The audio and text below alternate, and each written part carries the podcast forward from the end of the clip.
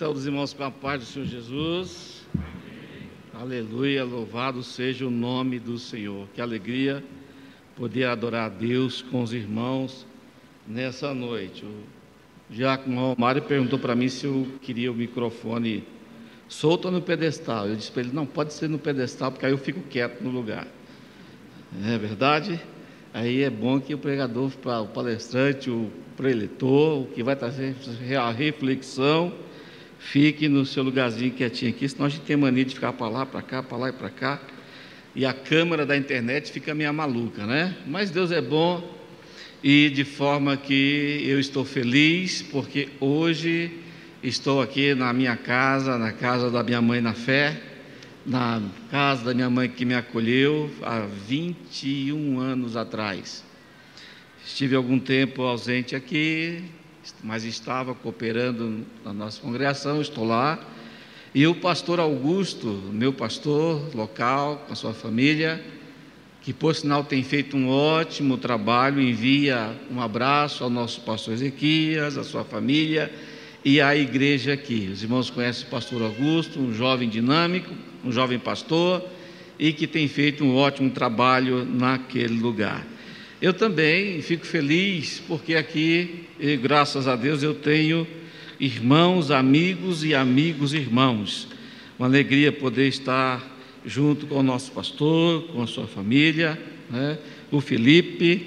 É, falo o Felipe assim com muito carinho, porque a gente viu ele desde saindo da adolescência e hoje já é um homem formado com a sua família. E hoje eu vou ter o privilégio de pegar o filho dele no colo, pequenininho, né? Até tá por ah, já enxerguei daqui. Que bênção, aleluia. Pastor Ezequias tem sido um pai para nós, além de ser nosso pastor, é um amigo. E não é a distância que diminui o respeito é, ou é, a falta de contato. O pastor tem sempre lembrado de nós, das suas orações, e sempre que ele pode, a gente conversa, ou por vídeo, ou por telefone, ou quando a gente se cruza. E eu tenho uma dívida de gratidão muito grande com ele, não é? Pastor Ezequias, nos momentos alegres e felizes da minha vida, é, minhas filhas cresceram aqui, e hoje, pastor, eu, eu dei um pouquinho de saudosismo na hora que eu vi os adolescentes, a hora que a orquestra vai cantar, e aí eu vi sair uma fila, uma atrás do outro, assim, pro lado de lá. Aí eu lembrei, quando a minha, as minhas, que eu não vim para cá, pequenininha, saiu do colo, veio para as crianças, veio para cá cantar com as crianças, depois foi para os adolescentes, daqui a pouco estavam as duas também passando para lá e para cá assim. Eu disse, é, uma geração vai e uma geração vem, e todos anunciam as obras do eterno do Senhor. É, e ver vocês, ver os, os, jovens que hoje são casados, pai de família. Né? Eu olhei ali, é o Romário que está ali, é o Romário. Romário, eu profetizei o namoro dele, irmão.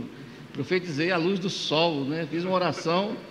Vem cá, ele e a, e a moça, e eu estou profetizando em nome de Jesus, vocês vão casar. Nem namorado era. A moça quase caiu de costas de vergonha. Aí não é que deu certo, né? E não foi só ele não, o Raul, o Raul Cameinho, uma vez eu fiz que nem o pastor Zequias, um, um, um futuro, um pretexto futurístico, né? Eu encontrei os dois lá na, na festa da uva, na nossa conferência missionária, os dois estavam conversando, e eu disse, olha que benção vocês dois casassem um dia. A meinha quase bateu em mim, irmão. E não é que deu certo. Então, é, diz que a boca do profeta se cumpria porque Deus usou, né? Se não cumprir porque não é verdade. Mas pelo menos esses aí não pode dizer que eu não profetizei. Amém, meus irmãos? Muito trabalho a ser feito. Agora bota minha água, meu filho. Você sabe que eu não sei falar sem água. Né? Cearense, pernambucano, né? Fiquei contente de ver um pernambucano aqui. Viu? Mas essa igreja aqui tem, é, é igreja de pernambucano, viu? Comedor de farinha, cuscuz cedo, com banana frita então a gente se alegra quando vê alguém de lá, numa esperança de trazer uma, uma banana daquela grande para nós, mas não tem problema, na próxima você traz, tá bom? E o pastor aqui come jabá também, viu? É uma benção. Queridos irmãos, hoje nós estamos tratando de um culto especial com a família. culto da família a gente sabe que acontece de uma maneira muito é, comum nas nossas igrejas, mas aprove Deus usar o nosso ministério na pessoa do nosso querido pastor para dar um passo mais adiante, um passo mais profundo, é, para ajudar as famílias. Nesse momento de pandemia, nós vimos muitas famílias se dilacerando e também famílias de nossas igrejas. Isso é verdade. Negar isso é hipocrisia. Mas o Senhor é aquele que cuida do seu povo. E se tem alguém interessado, que aposta todas as fichas, que faz o sobrenatural para o sucesso da minha, da sua, da nossa família, é Deus. Ele é o idealizador da família, ele é o criador da família. Então quero que você abra a sua Bíblia, é no livro dos Provérbios, capítulo 15 e versículo 23. E nós vamos refletir um pouco sobre a questão a responder como ter uma comunicação eficiente na família. E eu espero chegar ao final dessa reflexão, junto com você, com algumas questões a serem respondidas. É, como está a comunicação na minha família? O que é uma comunicação eficiente? Qual é a visão de Deus para a comunicação eficiente? Então, é, eu espero que você, se puder, vá tomando nota, vá grave com o seu celular ou você que está na internet, né, grave, anote, porque é uma alegria quando a gente começa segunda-feira, na terça, e a gente fica se lembrando das coisas que aconteceram no final de semana na igreja, onde Deus falou conosco. E nós não podemos perder a sintonia, porque às vezes o Espírito Santo começa a falar algo na igreja, na terça, aí vem na quinta, vem dar uma palavra e passa por aquele tema, e vem no sábado na ceia e passa de novo por aquele tema, e vem na escola dominical e alguém passa de novo naquele tema. Eu já passei por isso algumas vezes ao lado do pastor Ezequias sentado aqui, e nós olhávamos uns para o outro e a gente falava assim: Deus está falando, porque Ele está repetindo a mesma coisa. E é por isso que o Espírito Santo diz: quem tem ouvidos, ouça o que o Espírito diz na igreja. E se você também, de repente, ao longo dessa reflexão, dizer, mas isso eu já sei.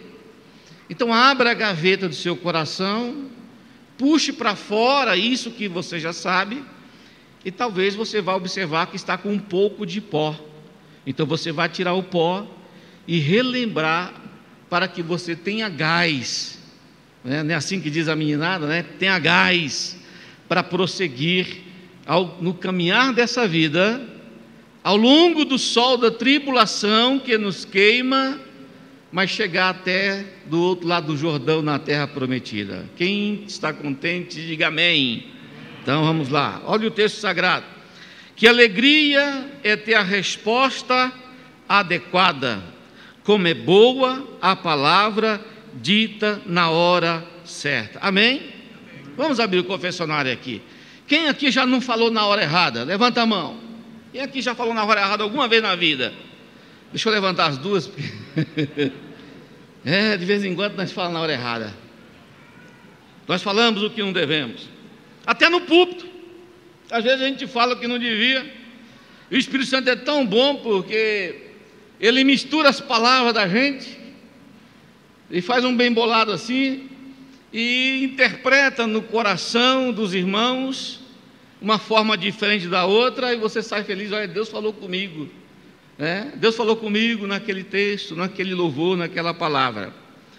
Então, a nossa palavra, mesmo no ensino, ela não é perfeita da saudação até o final, porque somos humanos e se a nossa pregação estiver inteiramente certinha, com poder teológico, ela passa a ter um valor quase à altura da palavra de Deus. E não é. Nós somos vasos de barro que o Senhor usa. E aí de vez em quando a gente se empolga e dá mais um empurrãozinho e aperta mais um pouquinho e dá uma provocada, mas às vezes Deus não mandou a gente fazer isso. Mas o que é importante é que é o Espírito Santo que anda na igreja, está comigo com você, ele faz com que você ouça e entenda aquilo que é importante para você. Mas você precisa dar ouvido e abrir o coração e fazer como os discípulos, quando Jesus numa noite que ele estava antecedendo a sua o seu maior desafio, e ele diz: "Olha, um de vós há de me trair". É, se fosse eu, talvez estivesse ali, eu já, sei quem é, já sei, já sei. Aí eu vi o, o, o Judas postando no Facebook lá, que ele não está muito contente com o ministério, eu acho que é Judas. Mas não, a Bíblia diz que, que os, os discípulos se aproximaram de Jesus e perguntavam: Sou eu, Senhor? Sou eu, Senhor? Sou eu, Senhor? Isso é um espírito de humildade diante do Senhor. E a Bíblia diz que Deus ele ama o humilde e ele está perto daqueles que o invocam com sinceridade. Então, se, se você invocar o Senhor e dizer, fala, Senhor, que o teu servo ouve, Deus não vai dispensar você de mão vazia. Se você entendeu, diga amém. Queridos irmãos, Deus é o maior exemplo de comunicação eficiente em família. Deus sempre se preocupou em comunicar-se com o homem. Há textos sagrados que mostram diálogos do Senhor, lá no Éden com Adão, na viração do dia, com Abraão, quando sai, tirava Abraão da tenda de madrugada, e o diálogo, Adão, Abraão falava e Deus respondia, Deus falava e Abraão respondia. Lá na sarça ardente, Moisés trava um diálogo com Deus, e Deus falava, e Moisés falava, e esse contato, essa comunicação está guardada e bem é, instruída e de uma forma sintetizada. O escritor aos Hebreus, ele escreve no capítulo 1, versículo 1, lembrando destes momentos de comunicação, quando ele diz: Olha, havendo Deus falado aos pais pelos profetas, a nós também falou é, por meio de Jesus Cristo, o seu Filho. E Jesus travava diálogos com os seus discípulos, com pecadores, com pessoas com problema no casamento, com pessoas com problema de ética, com pessoas com problema é, é, com o governo, enfim, até com os sacerdotes, os religiosos que eu procurava, Jesus parava, ouvia e falava. Isso é comunicação. Meus irmãos, mas as famílias hoje podemos dizer, pelo andar da carruagem, que as famílias estão conectadas com o mundo através da mobilidade da web, mas desconectadas dentro do lar. Os conflitos, eu disse uma vez aqui e repito, existem nas melhores famílias, só que nas piores com mais frequência. Os pais estão chamando os filhos para se alimentarem, para pegar o seu prato de comida, através dos aplicativos mensageiros. As pessoas familiares estão resolver, tentando resolver problemas pelos aplicativos. Palavras são ditas, escritas nos aplicativos, e o outro recebe e fica furioso porque interpretou aquilo que estava escrito, mas não viu a face do outro, não viu o toque do outro, não viu a expressão facial. Né? E aí alguém escreveu no WhatsApp assim para o outro irmão: Irmão, você viu a cadela né, da irmã Flozinha? O outro respondeu no WhatsApp: Não, rapaz, você não pode chamar a irmã de cadela, não. O que, que é isso? Não, irmão. A cadela da irmã Flazinha deu sete cachorrinhos. São coisas diferentes. E conflitos em famílias por causa dessas coisas. aconselhamentos dando, dando, é, se dando por WhatsApp. Isso traz destruição, porque o ser humano é um ser em comunicação, mas desde que ele use de forma correta os canais estabelecidos por Deus. Os tempos para as mídias sociais, filmes sob demanda e a internet são dispendidos sem controle, roubando o, tempo precioso para o diálogo, para o afeto e para a vida espiritual dos membros da família. Essa família com dificuldades estão buscando a aprovação dos seus atos, das suas conquistas, é? Da sua ostentação, através dos likes, e estão se, desconectando da realidade. As pessoas estão se sentindo mais prazer quando ela coloca uma foto na internet de um lugar, de, um, de uma coisa, e, e, e quando alguém vem e começa assim, que linda, que maravilhosa, que bonito, e aperta o like. E os algoritmos, as empresas que dominam essa tecnologia, não hesitam em estabelecer mecanismo para alimentar essa desconexão e, e, e afagar o ego das pessoas. O resultado disso são que as frustrações e as doenças emocionais estão se proliferando no meio dos crentes. Os crentes com dificuldades devido estarem se alimentando com os prazeres do mundo, em vez de se alimentarem com a palavra de Deus. Acho que foi o pastor Ezequias, esses dias atrás, deu uma palavra aqui falando sobre é, a, carta, a epístola de João, quando João diz assim, porque é, a concupiscência do mundo, a soberba da vida, a concupiscência da carne, não vem do Pai, mas do mundo. Acho que foi o senhor, não me lembro. Eu me lembro mais ou menos isso. Foi, né? E concupiscência é desejo desordenado desejo sem controle. E as pessoas estão passando tanto tempo alimentando seus olhos que estão se desconectando umas das outras. Tem milhares de seguidores, todo mundo querendo aí uma a sua plateia. É. Por que, que o estou está falando disso? Porque essas essas ferramentas estão desconectando as famílias e a comunicação está se perdendo. Queridos, os pais não conseguem mais desenvolver uma comunicação eficiente com os filhos e vice-versa. O silêncio, muitas das vezes, o silêncio assassino, o silêncio assassino da comunhão, está destruindo a intimidade dos membros da família. As mágoas estão se transformando em amarguras, porque os membros da família conversam muito com outras pessoas que estão longe, mas ficam em silêncio mortífero com os que estão perto. O resultado é que os pais estão nos procurando, dizendo: Pastor, não consigo entender meu filho, não consigo entender minha filha, não estamos conseguindo conversar dentro de casa. Queridos, o que fazer para mudar esse quadro? Investimento. Investimento, mas não estou dizendo investimento em dinheiro. Investimento no cuidado.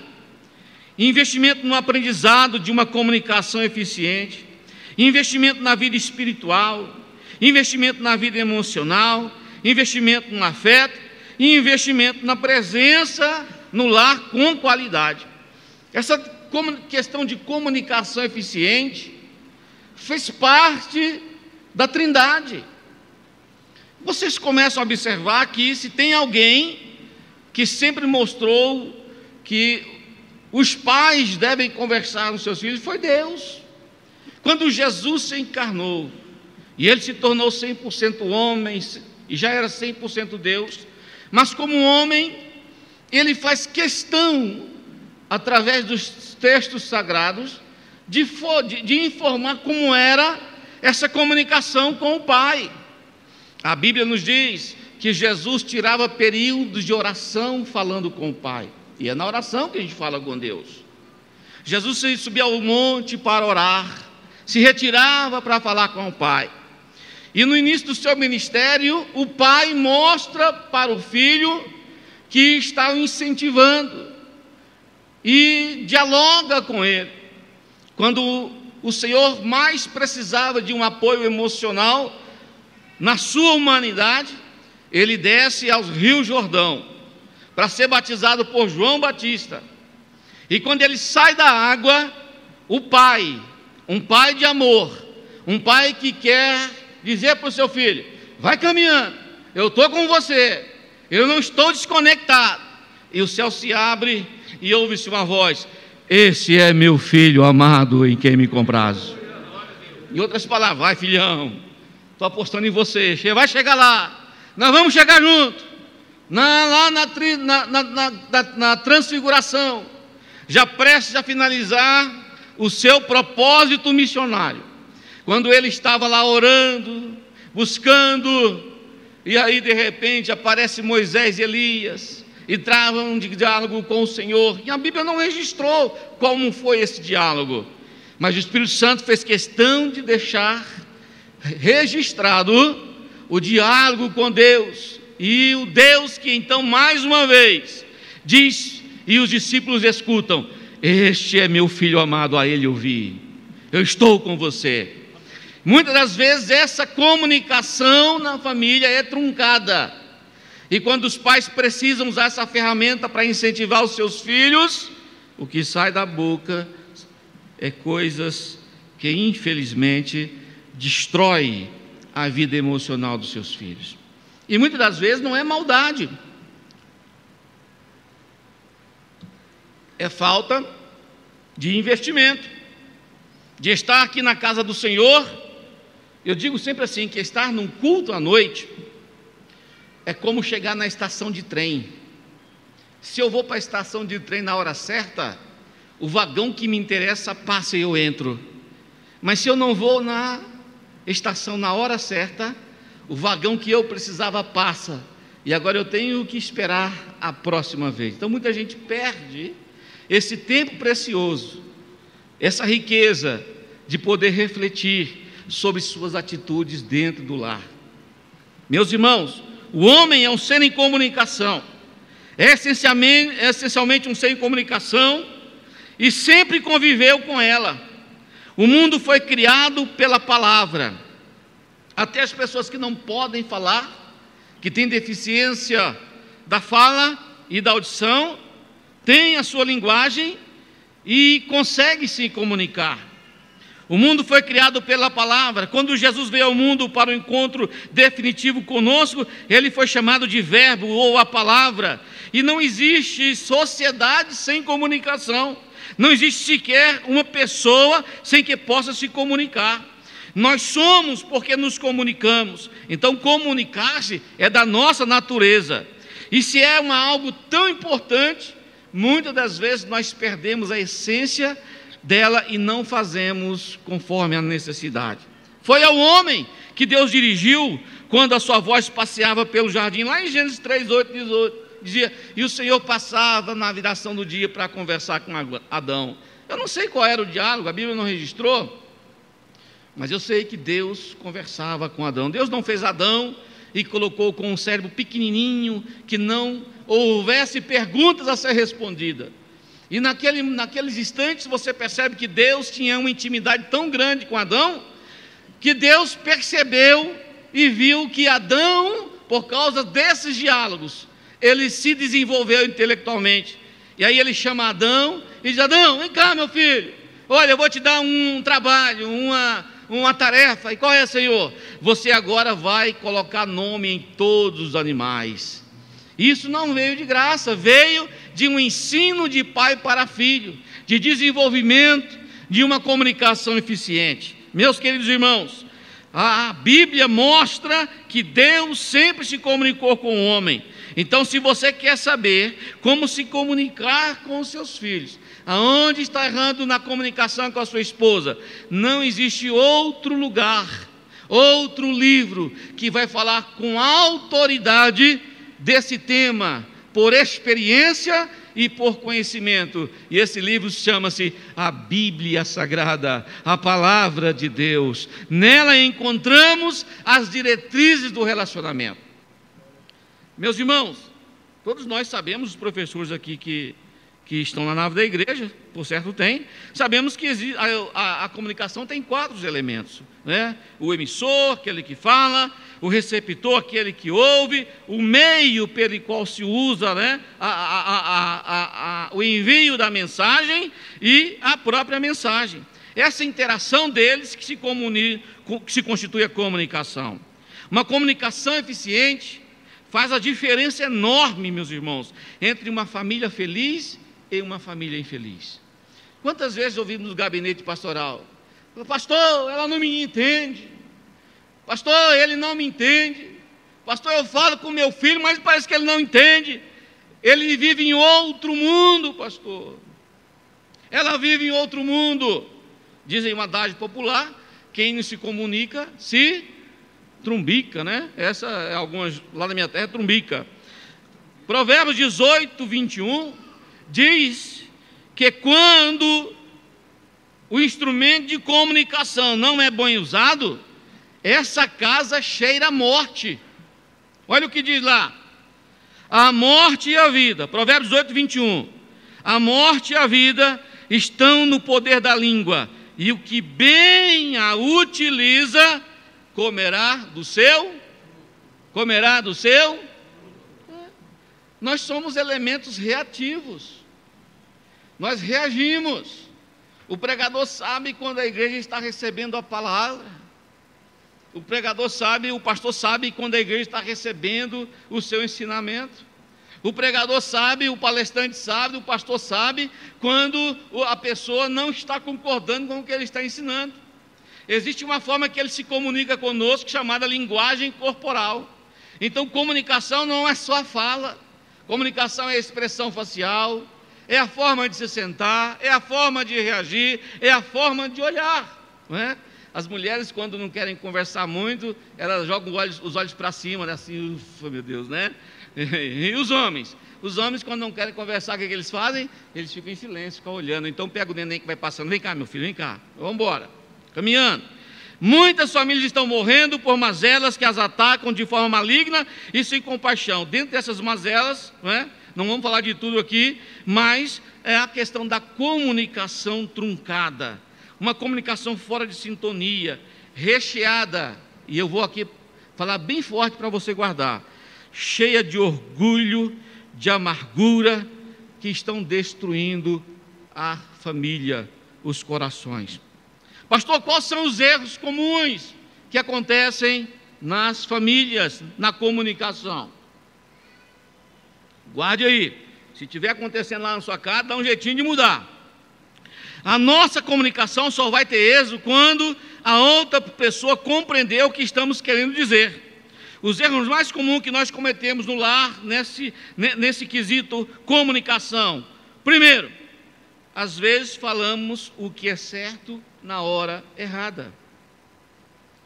Falamos na hora errada. Olha o que diz lá no Salmo 141, versículo 13. Se puder pôr na tela, vai ajudando aí. Né? Põe guarda a minha boca, Senhor. Vigia a porta dos meus lábios porque às vezes somos, queremos ser donos da razão no conflito e não temos a paciência de esperar a hora certa.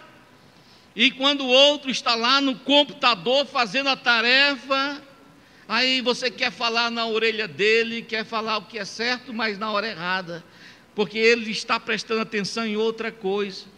Ele ainda não aprendeu algo importante que quando se quer se comunicar bem, se coloca todos os sentidos para dar atenção à pessoa. Aí você fica magoada. Mas eu vou contar um, uma verdade para você, você não espalha para ninguém não. As pessoas que nós mais amamos são as que mais nos magoam com palavras. Mais cedo ou mais tarde. Isso faz parte da natureza pecaminosa. Outro erro comum: falar quando deveríamos ouvir e ficar calados. Lá em Provérbios 10, 19, o narrador, o escritor bíblico diz assim: No muito falar não falta transgressão, mas o que modera os seus lábios é prudente. Ou seja, tem vez que você, irmã, precisa ganhar o seu marido com a comunicação eficiente. Aquela comunicação que Pedro fala lá no capítulo 3 da sua primeira carta.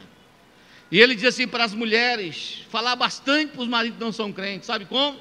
E vós, maridos, mulheres, ganhem seus maridos através do silêncio, para que eles sejam ganhos não pelas palavras, mas pelo seu bom procedimento.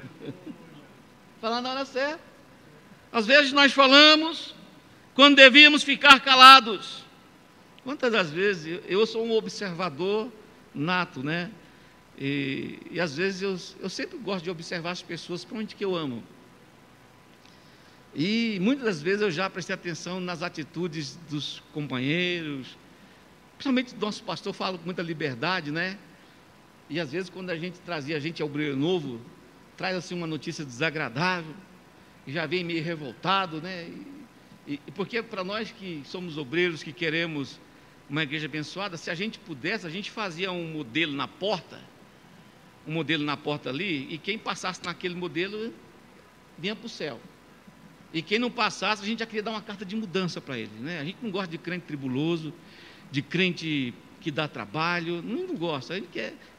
Mas eu sempre olhei e admirei o pastor. E hoje, hoje mais uma vez eu observei, aí eu disse para o Paulo aqui do lado aqui, o pastor é um homem de misericórdia. Não foi, Paulo? Ele é um de misericórdia. Ah, como eu queria um pouquinho essa, essa paciência dele, esse amor, essa misericórdia.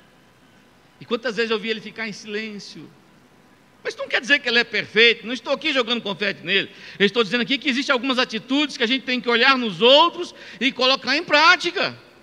E Deus coloca pessoas perto da gente para nos ensinar. Porque quando às vezes fala na hora errada, a gente fala com raiva, e aí muitas das vezes perde, perde a confiança, perde o respeito do filho, perde o respeito da esposa. E eu vou dizer uma coisa para você, irmã. Agora vai, você vai guardar isso que eu vou falar, viu?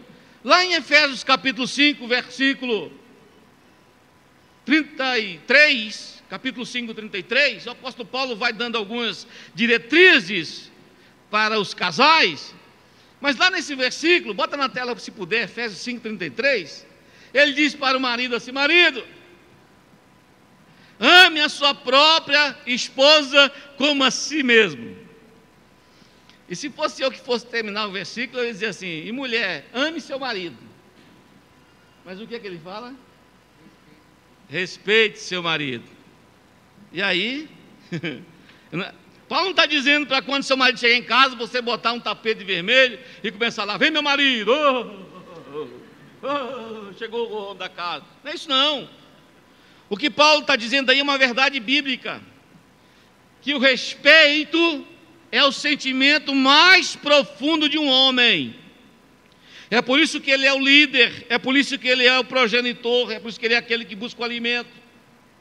E quando você fala o que não deve, na presença dos outros, você está desobedecendo o que Tiago fala sobre a língua e desrespeitando esse mandamento bíblico.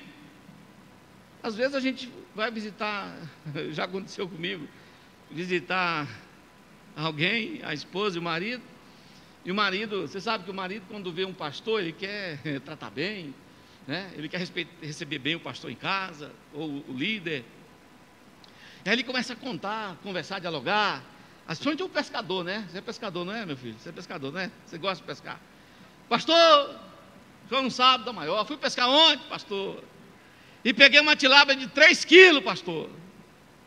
Aí a mulher está na cozinha. O que, que é isso, bem? Foi assim, não, pastor. Ele pegou uma de meio quilo e está aumentando um pouquinho. Crente não mente, viu? Isso é desrespeito. Você está envergonhando o seu marido. Você está usando a comunicação errada. Você deveria terminar a hora que o pastor foi embora. Vem cá, Joelzinho. Meu filho, você exagerou no tamanho dessa tilápia. Rapaz, você é crente. Sabe o que vai acontecer? É verdade, meu amor, eu, eu me empolguei e eu exagerei no tamanho. Foi sem querer, mas não vou fazer mais. Agora, se fosse ao contrário, hora que o pastor virou a esquina. Silêncio mortífero. Amor, vou na casa da mãe. Não. E a guerra começa a ficar travada, porque você não vigiou. Falar o que é certo, mas com o tom errado. Esse é um erro comum na comunicação em família. Lá em Colossenses 4,6, o apóstolo Paulo, escrevendo na família, eu admiro Paulo, meus irmãos, está quase terminando aí, que Paulo, apóstolo Paulo, em 1 Coríntios, ele escreve para a família, dá a impressão, quando ele fala sobre casamento ali, que ele está meio com pressa e quer tratar os outros problemas da igreja, então não dá muita atenção na família, não sei se era o começo do ministério dele, ou se ele estava assim, na correria, mas o certo é que quando chega em Filipenses, Efésios e Colossenses, parece que ele para com mais tempo e com mais dedicação e fala: Vou falar um pouquinho sobre família, e vou, e vou escrever com mais ênfase.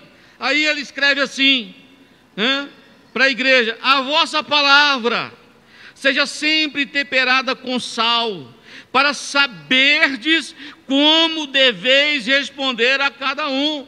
E a gente lê esse versículo e acha que é só para a igreja. Mas fique sabendo que isso é lá no lar também, porque a sua primeira igreja é a sua família. Então você tem que temperar a sua, a sua fala, falar o que é certo, mas com o tom certo, e não com o tom errado. Muitas das vezes nós, as, as pessoas pensam que a comunicação é somente através da fala, não. A gente se comunica com a expressão facial, com o toque. Não é?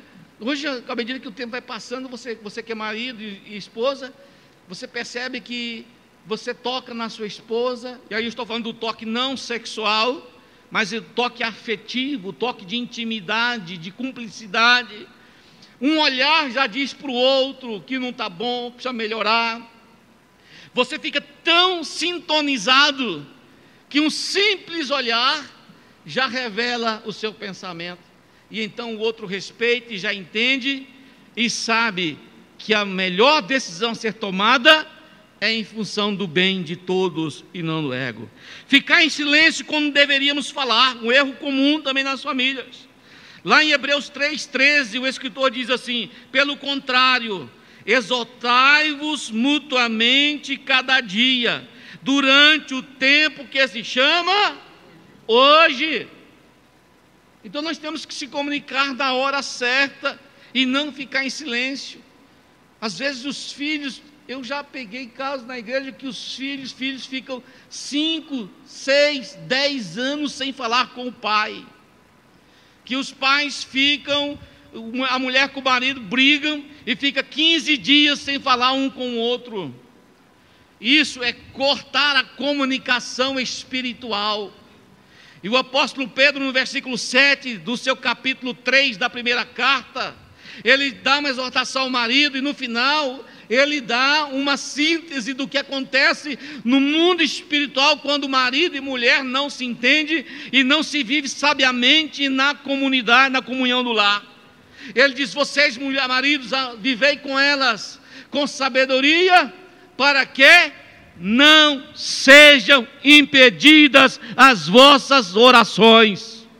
Muito marido não é abençoado, não recebe a promoção, não recebe a bênção, porque a oração está interrompida pela refletividade do mau comportamento no lar, entre família, entre filhos e pai, e esposa e esposo.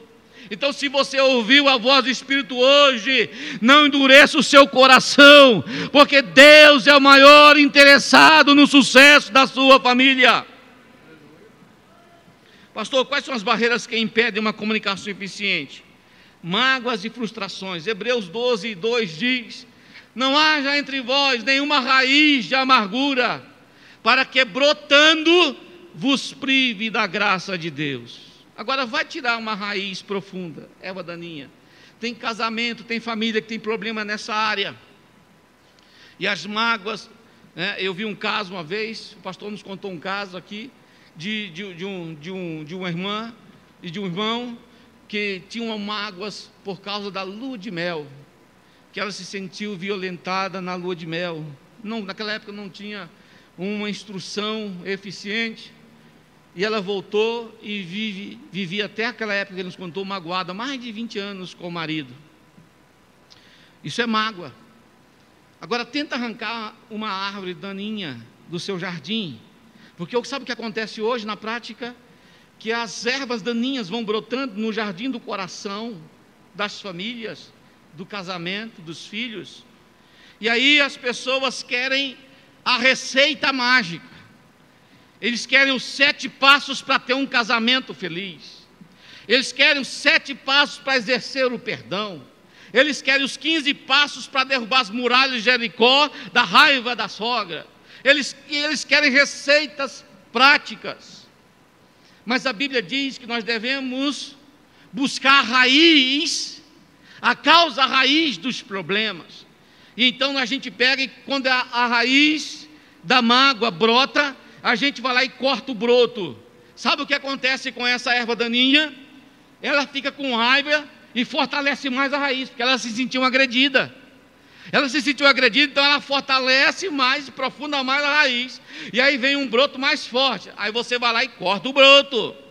Aí de repente ela se sente ainda mais prejudicada e vai afundando. E existem raízes que vão entrando debaixo das casas e vão trincando. Eu já vi árvores que vão crescendo e vão trincando as paredes da casa, do muro e até subir as calçadas. E eu acho que você já viu isso também. Isso é o que o escritor está falando. E aí muitas das vezes vem depois que essas raízes estão aprofundadas, vem no gabinete pastoral para dizer: "Pastor, me ajuda, vem arrancar a minha raiz". Mas aí o pastor, que antes tinha que usar um bisturim pequenininho, agora ele tem que arrumar uma enxada, uma picareta, para poder travar a maior profundidade, uma guerra espiritual, para poder arrancar essa raiz. Mas às vezes o pastor não consegue, porque as pessoas não sabem que o problema está no coração do homem. Jesus um dia disse para os, para os seus discípulos, e os evangelhos registram: olha porque é do coração que nascem os adultérios, as traições, as maldades, os assassinatos, é da razão, da raiz humana. E então é por isso que nós temos como povo de Deus buscar a orientação das sagradas escrituras. O salmista escreve: Aleluia, oh, quanto amo a tua lei, é a minha meditação de dia e de noite. No Salmo 1, bem-aventurado o homem que teme ao Senhor, não anda no conselho dos ímpios e nem se assenta à roda dos escarnecedores, mas antes tem o seu prazer, tem o seu prazer na lei do Senhor e nela medita uma vez por semana.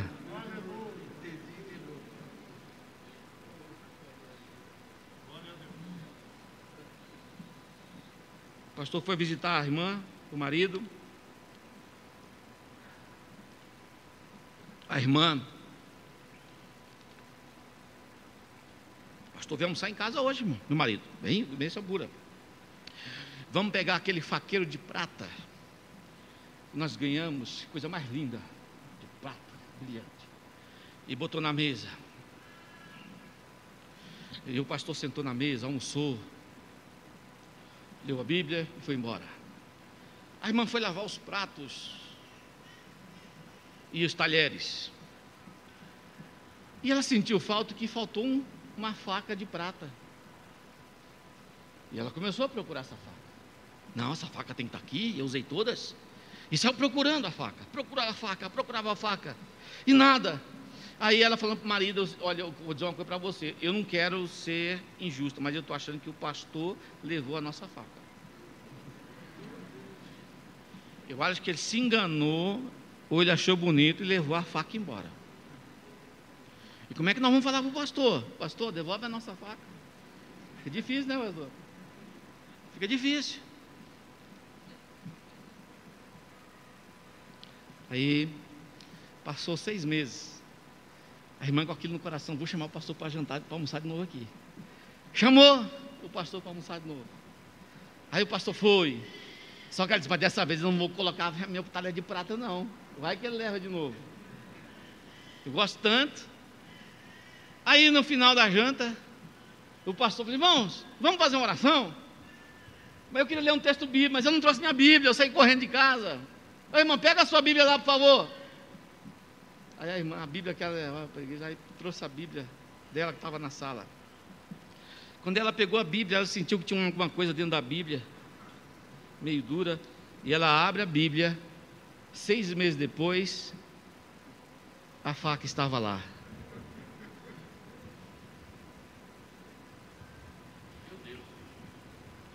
Dá vontade de rir, mas isso é coisa séria. Gastamos mais tempo com os streamings, com os vídeos sob demanda, com os likes, com os vídeos de Instagram, com o Facebook, com as redes sociais, do que a palavra de Deus. E depois queremos chegar na igreja e receber uma palavra que levanta, que anima, que fale aos nossos corações. E nós começamos a ficar insensíveis à palavra de Deus. Aí o pastor prega, chama todo mundo, vê um monte de gente na frente. Eu não sou contra a oração na frente, não. Mas se a maioria deles fizesse como Davi, lá no Salmo 119, quando ele diz assim, versículo 27, guardei a tua palavra no meu coração para não pecar contra ti. A Bíblia dá ensinamento éticos de relacionamento, de, de vida profissional, de vida ministerial, relacionamento pai e filho, até aquilo que não é para fazer, está escrito na palavra. E aí ela diz: tudo está escrito para o nosso ensino. Então você precisa tomar cuidado e deixar esses traumas, esses sentimentos de inferioridade, esses bloqueios por causa de, de, de problemas oriundos da sua família. Outros, eles usam desrespeito e o sarcasmo. E, e a palavra de hoje, que nós lemos, diz aí: com boa palavra na hora certa. Eu me lembro de um fato, o rei Davi, e olha que está escrito para o nosso ensino, e eu acredito que aqui eu vou encerrar. Davi vinha trazendo a arca do Senhor para Jerusalém. E ele vinha dançando, bailando na frente do, do povo. Que alegria! A arca do Senhor agora vai ficar numa tenda aqui em Jerusalém. E eu vou fazer uma casa. E diz a Bíblia em 2 Samuel, que a hora que terminou a cerimônia de alegria, diz que ele deu, me parece que um bolo, um pedaço de carne e um pedaço de, de uva passa ou um, um, um, um, um cacho. E aí o texto sagrado, o narrador bíblico diz assim: E abençoando Davi o povo, voltou para abençoar sua família. E a gente acha isso estranho. Porque uma das coisas que nós aprendemos é que a nossa família tem que vir junto para a casa de Deus. E por que, é que a família de Davi não estava comemorando com alegria aquela grande vitória espiritual? De certa forma, Davi, um grande guerreiro, homem com boa índole e ética, político nato, músico exemplar, profeta usado por Deus, mas tinha dificuldades na sua família de comunicação. E aonde que a gente vê isso? É justamente nesse fato. E quando ele entra em casa para abençoar a sua família, ele tinha uma mulher magoada, uma mulher que se sentia objeto, que a primeira vez que ela casou foi porque um homem derrubou Golias, e ela foi dada em mulher. Depois que esse homem ascendeu no sucesso do povo, quando o povo gritava: Saul matou mil e Davi matou dez mil, ele teve que fugir por causa do ciúme do rei. O seu pai pega essa mulher e dá para outro, como se fosse objeto. E o nome desse novo marido era Patiel, soldado do reino de Saul. E quando Davi acende o trono, ele não, ele se torna insensível à sua família e diz para Abner: traz a minha mulher se você quiser paz comigo. E Abner vai buscar então Mical. E o narrador bíblico diz que quando ela vinha caminhando, Patiel era apaixonadíssimo por ela. E ele vinha segurando as pernas dela, diz o texto sagrado. E Abner diz: Volta, porque agora já chegou o choro, eu vou entregar ela para quem ela é de direito, para o rei. Um objeto de troca. E Davi foi insensível. E quando ele volta para abençoar sua casa, você percebe que a comunicação deles era truncada, como a de muitos que estão me ouvindo hoje na internet ou aqui, talvez aqui na igreja. E ela então, com o coração amargurado de mágoa, ela não entende o plano de Deus na vida do seu marido. E ela usa uma palavra dura e diz para ele: que, que é isso? Como um vadio qualquer, você fica no meio das mulheres despido da sua realeza. Se fosse um crente aqui da Assembleia de Deus, da rua Fortunato Mori, que está no culto hoje, ele ia dizer: Vem cá, meu amor, eu rei com você, me perdoa.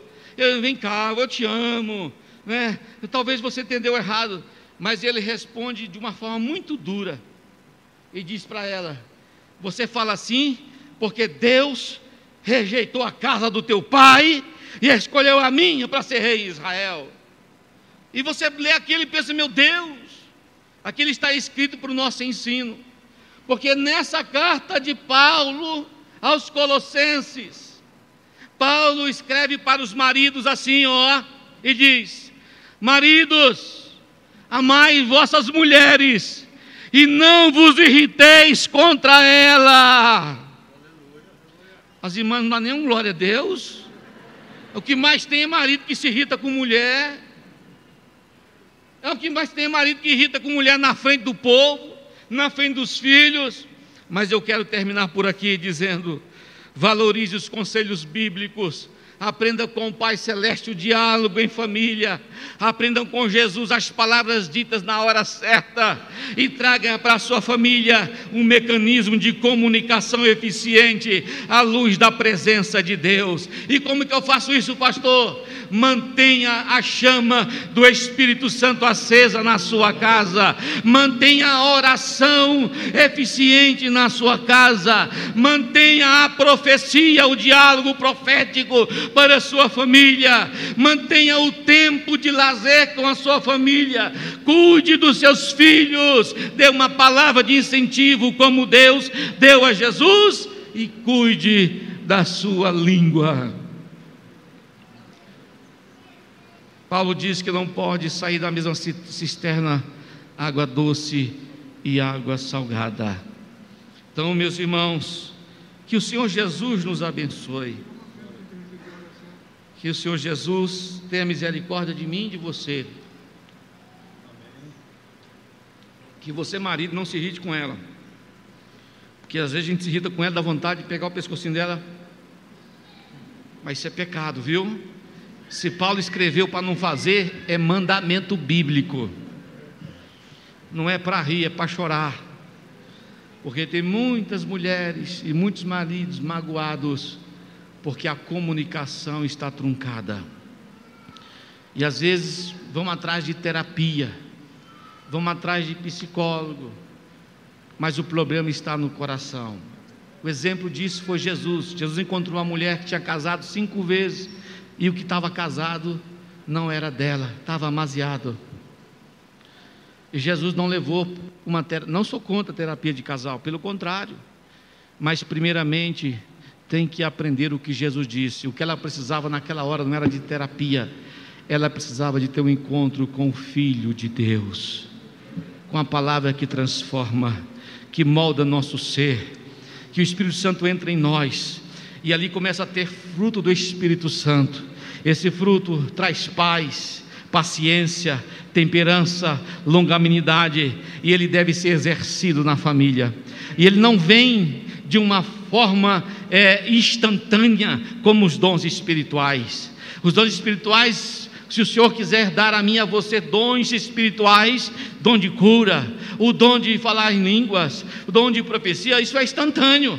Você recebe na hora já começa a fazer. Né? Mas o fruto do Espírito não é assim, ele não vem instantâneo. Ele não vem de uma forma rápida e você já de era briguento, já agora passa a ser longânimo, não.